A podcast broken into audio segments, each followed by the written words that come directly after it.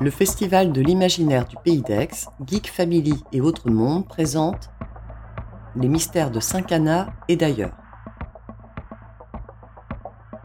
Découvrez Rhizome. Je veux la plante. Je veux m'en faire une arme.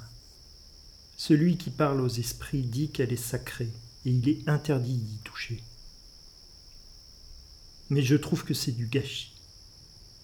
Elle est fine, droite et souple, c'est l'idéal.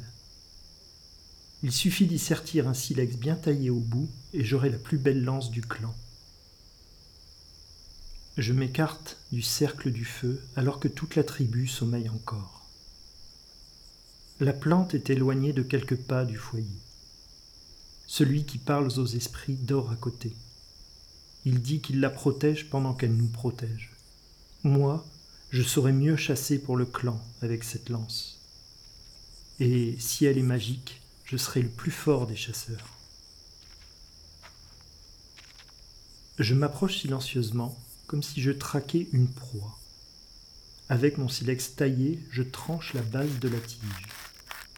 Elle est fraîche et douce dans ma paume. Je n'ai plus qu'à la cacher dans un endroit connu de moi, et je la préparerai plus tard quand le jour sera levé et les autres occupés. Je m'apprête à m'éloigner lorsqu'une voix rocailleuse surgit près de moi. C'est celui qui parle aux esprits qui me hurle dessus. Il s'est réveillé et a découvert mon forfait. Le voilà qui me saisit par la nuque et me traîne vers le foyer. Sous ses vociférations, les autres se réveillent en sursaut. Sa main serrée contre mon cou, tendue comme s'il allait me le briser il explique en beuglant ce que je viens de faire. Le blasphème suprême. J'ai privé la tribu de la protection de l'esprit de la canne. Tandis qu'un chasseur me retient au sol, les bras tordus dans le dos, le reste du clan est en train de décider de mon cas. Les palabres résonnent dans l'air encore frais et calme des premières lueurs du jour. Peut-être ma dernière aube, vu la gravité de mon acte. Je tente de temps en temps de plaider ma cause, mais personne ne m'écoute ni même daigne jeter un regard sur moi. L'angoisse me noue les tripes. Et, enfin, la décision est prise. Je ne serai pas sacrifié, mais je suis banni. Je dois quitter le clan et fuir. Si je suis aperçu par n'importe quel chasseur, il devra me tuer. On me confie une outre et un sac de fruits et on jette à mes pieds la tige coupée, la cause de mon exil. Et je m'éloigne sous les insultes et les crachats. Où aller désormais? Je suis trop jeune, je n'ai pas l'expérience des anciens pour réfléchir à la meilleure direction. Je vais donc marcher en gardant le soleil dans mon dos. Je verrai où mes pas me portent. J'ai laissé le soleil derrière moi autant de fois que j'ai de doigts à la main. J'ai assez de savoir-faire pour survivre. Je sais bien chasser et manger n'est pas un souci, grâce à ma belle lance qui est aussi efficace que je le souhaitais. Mais j'ai peur. Il y a quelque chose qui voyage avec moi.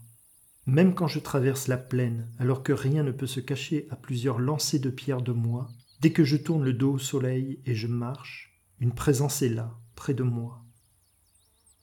Ma nuque se hérisse, une ombre pèse sur mon esprit et je me rends compte que je force le pas, prêt à détaler.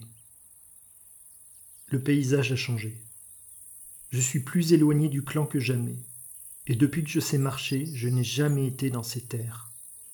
La région est belle et foisonnante. J'y trouve facilement gibier et racines.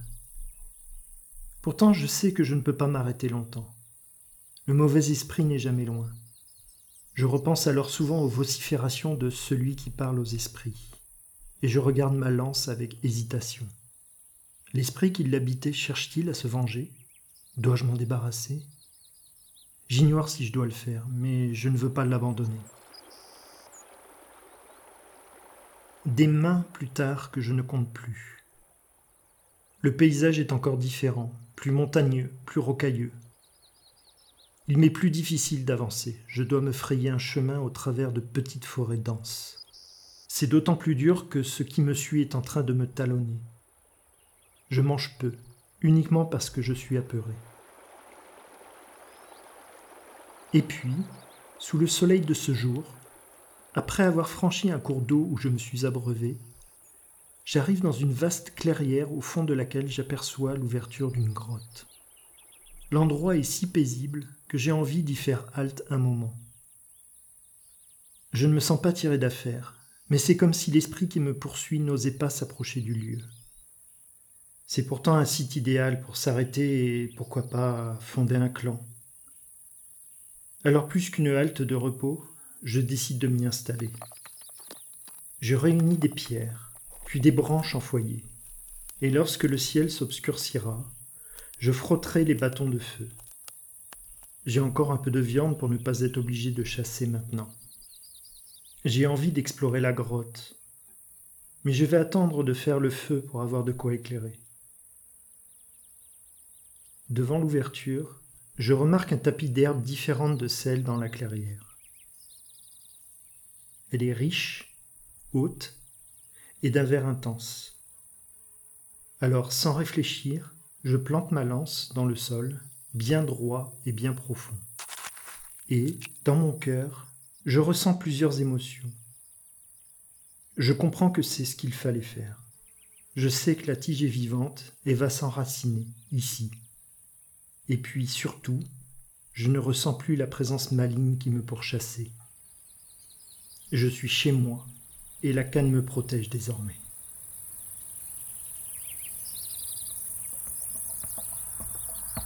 Rhizome. Une audiofiction écrite par Vincent Corlet. Narré et réalisé par Vincent Corlet avec la participation d'Hélène. Produite par le Festival de l'imaginaire du Pays d'Aix, Geek Family et Autre Monde, le 15 octobre 2022 à Saint-Cana.